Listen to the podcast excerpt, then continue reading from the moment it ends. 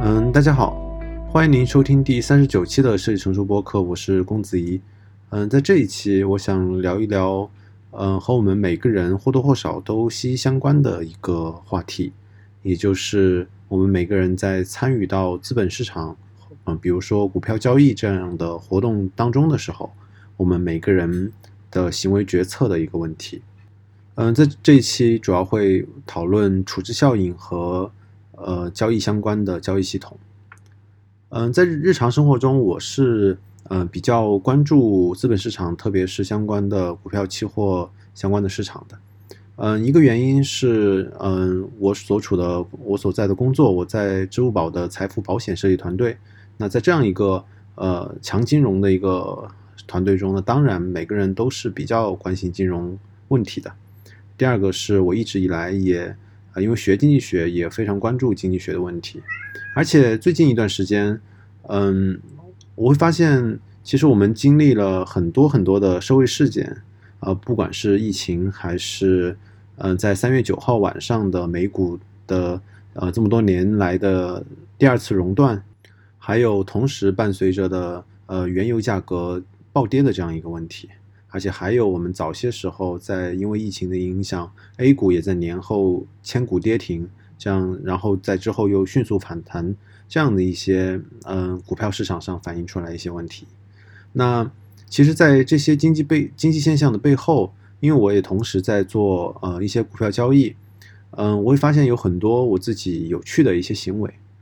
首先，呃，我自己在呃股票交易的过程中，我会嗯有一个非常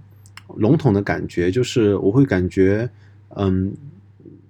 从某个层面上，特别是从经济的层面上，社会的运作机制通过，嗯，资本市场的，特别是资本市场的 K 线的反应，你会发现这这些的机制在你眼前打开。而且，因为我呃比较多关注的是技术面分析的，呃相关的一些研究，那嗯，其实技术面分析有一个非常迷人的一个。呃，一个理论就是，不论是政治、经济、文化领域相关的所有发生的事情，呃，它这样的呃一个这些复杂性的事情，最终都会被抽象，并且反映在 K 线当中。我觉得这种程度的抽象和对于复杂性的处理也是非常迷人的。那当然，呃，除了这种比较抽象的一个认知。呃，由于我这段时间做了几笔交易啊，其中这这些交易中有赚也有赔，嗯，我会发现，呃，有一个有趣的现象是，我有一只股票一直持有着，持有了好多天了，而且有好几只赚钱的股票都已经卖出，并且获得了一些收益，而就只有这一只股票我始终在持有。这个时候，我会我反应过来，处置效应在我身上发挥了作用。那什么是处置效应呢？嗯，了解到，呃，处置效应这个理论是我在听清华五道口金融学院的教授于建峰教授的行为经济学的时候，他提到的，呃，这样一个理论。当时他提个提到过，呃，市场的情绪和市场的非理性行为，那处置效应其实就是其中之一。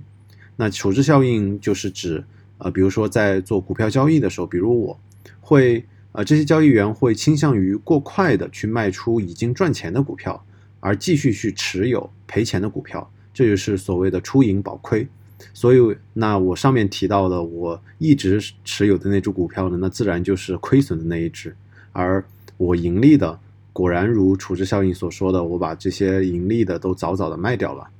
那么，我们如何去理解处置效应发生的原因呢？那当然，大名鼎鼎的千金理论就是在嗯其中就解释了处置效应。嗯，前景理论认为，我们由于我们每个人在交易的时候，很多并不是以股票的合理估值去判断应该买入还是去卖出，而是去看股票股票的盈利和亏损来作为一个参考点。那这个参考点主要就是来自于我们当时，呃，在购买的时候的这样一个当时的价格。而股票价格呃的高于参考价格的时候，这个参考点的时候，嗯。对于交易者来说，价值函数就是一个凹函数，我们会变成一个风险的回避者。而当股票价格参呃基于参考点变成亏损的时候，那价值函数就变成了凸函数，我们就变成了风险的偏好者。那价值函数具体为什么会变成呃在盈利时变成凹函数，亏损时变成凸函数呢？在前景理论的推论中有更详细的一个论述。同时可以佐证的是后悔理论。这个理论虽然没有严密的建模，但是也有呃也有具有一定的解释力。它解释是在于我们不想真的看到亏损而感到后悔，那么我们决定不卖出这些亏损的股票。那这里的亏损对于我每个交易者来说就只是一个浮亏，我们不会因为我们的的确确卖出了一个呃这只股票而真实变成实亏而感到而感到后悔。而股票刚刚开始盈利，我们就会想到，如果股票开始下跌又变成了亏损，那这个时候我们一定会后悔，我们为什么不在盈利的时候卖出？那为了避免这个亏损和后悔，我们会选择马上卖出盈利的股票。然后第三个去解释呃处置效应的理论是均值回归理论。均值回归理论去做的解释是，一般来说，价格比较高的股票平均收益也是比较高的，我们会。呃，基于我们心里认为的一个均值，或预期它未来的收益会降低，所以我们会选择卖出已经赚钱的股票。而手上如果拿着收益比较低的股票的时候，那普遍来说这些股票是低于盈利的均值的。那这个时候我们会呃继续去持有这些亏损的股票，而而期待它回到一个收益的均值上。而这嗯，在做这样的决策的时候，可能我每个人就又忽略了。其中更客观的一些公司的因素。那第四个去解释它的是心理学相关的一个叫做自我辩解的理论。呃，我们作为一个呃内心健全的人，都会去期望去验证自己的决定是正确的。而如果我们卖了正在呃亏损的股票，那其实这个行动就会佐证我们过去的决定是某种程度上是错误的，而造成我们个人的认知失调。我们会潜意识的去希望。证明自己是正确的，所以我们会通常会去做卖出盈利股票来证明自己是对的，然后保留亏损的股票来不要验证自己是错的，从而对自己做过的决定去做自我辩解。其实对于处置效应的解释，我想除了这些解释理论，应该还有很多，无论是前景理论、后悔理论、均值回归理论，还是自我辩解理论。我去查阅相关的资料的时候，我们应该都可以去呃比较容易的查到。但是我想更更多探讨的是，我们如何去应对日常的非理性这样一个问题，从而去降低自己的亏损。因为我们总是很能够为自己做过的一些行为去找到解释的理论和模型，但是比就比如说呃及时止损或者是沉没成本这样的理论，但是这些我们知道更多的这样理论并不能引导我们去做出更好的决策。同样，只是了解处置的处置策略，也不能够让我们更好的应对日常的非理性。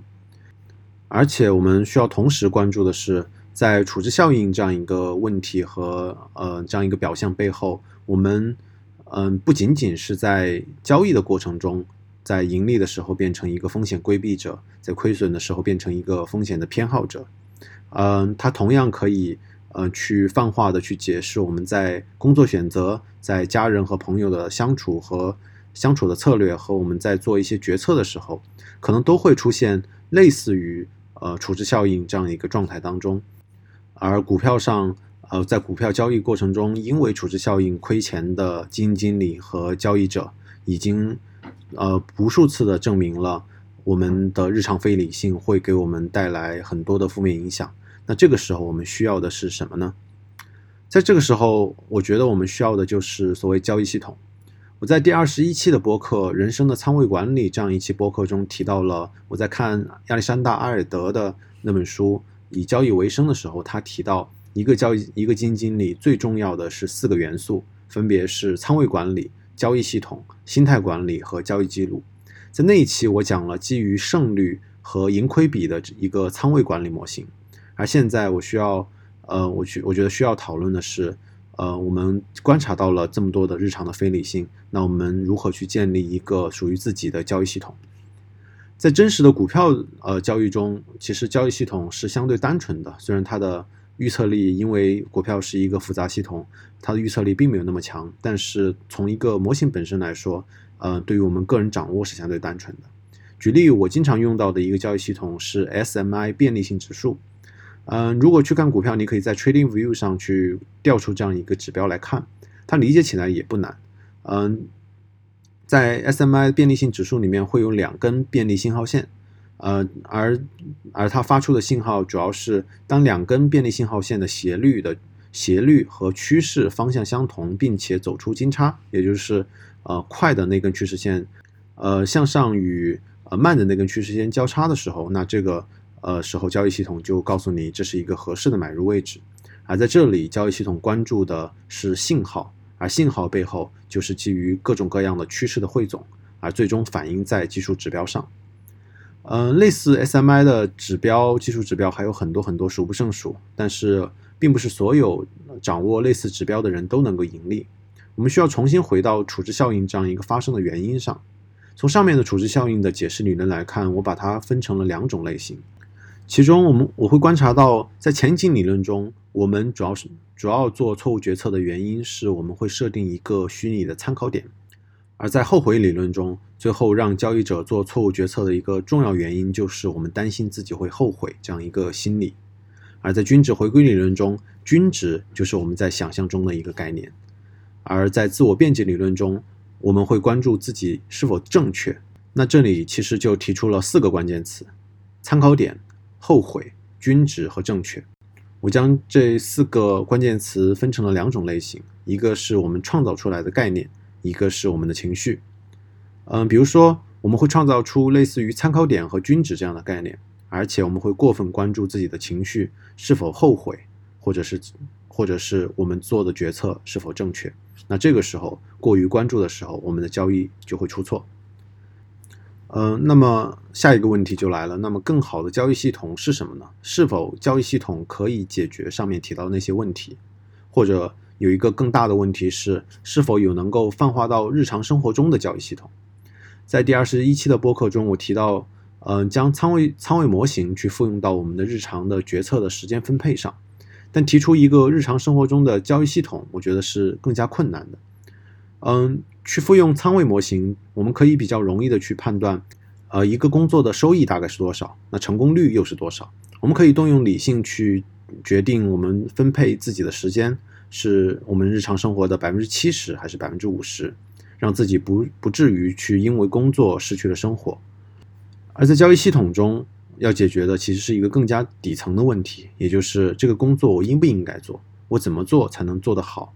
呃，那其实我自己也没有想得很清楚。其实本本期播客主要是想引出这样一个话题，我去观察我在做交易的过程中，我我在日常生活中面临的怎样的非理性。比如说，像处置效应怎么影响到我自己，而这些又给我们带来了怎样的损失？我们在交易的过程中会创造一系列的概念去误导我们自己，呃，有些时候情绪也有可能会让我误判。而我们每个人又不是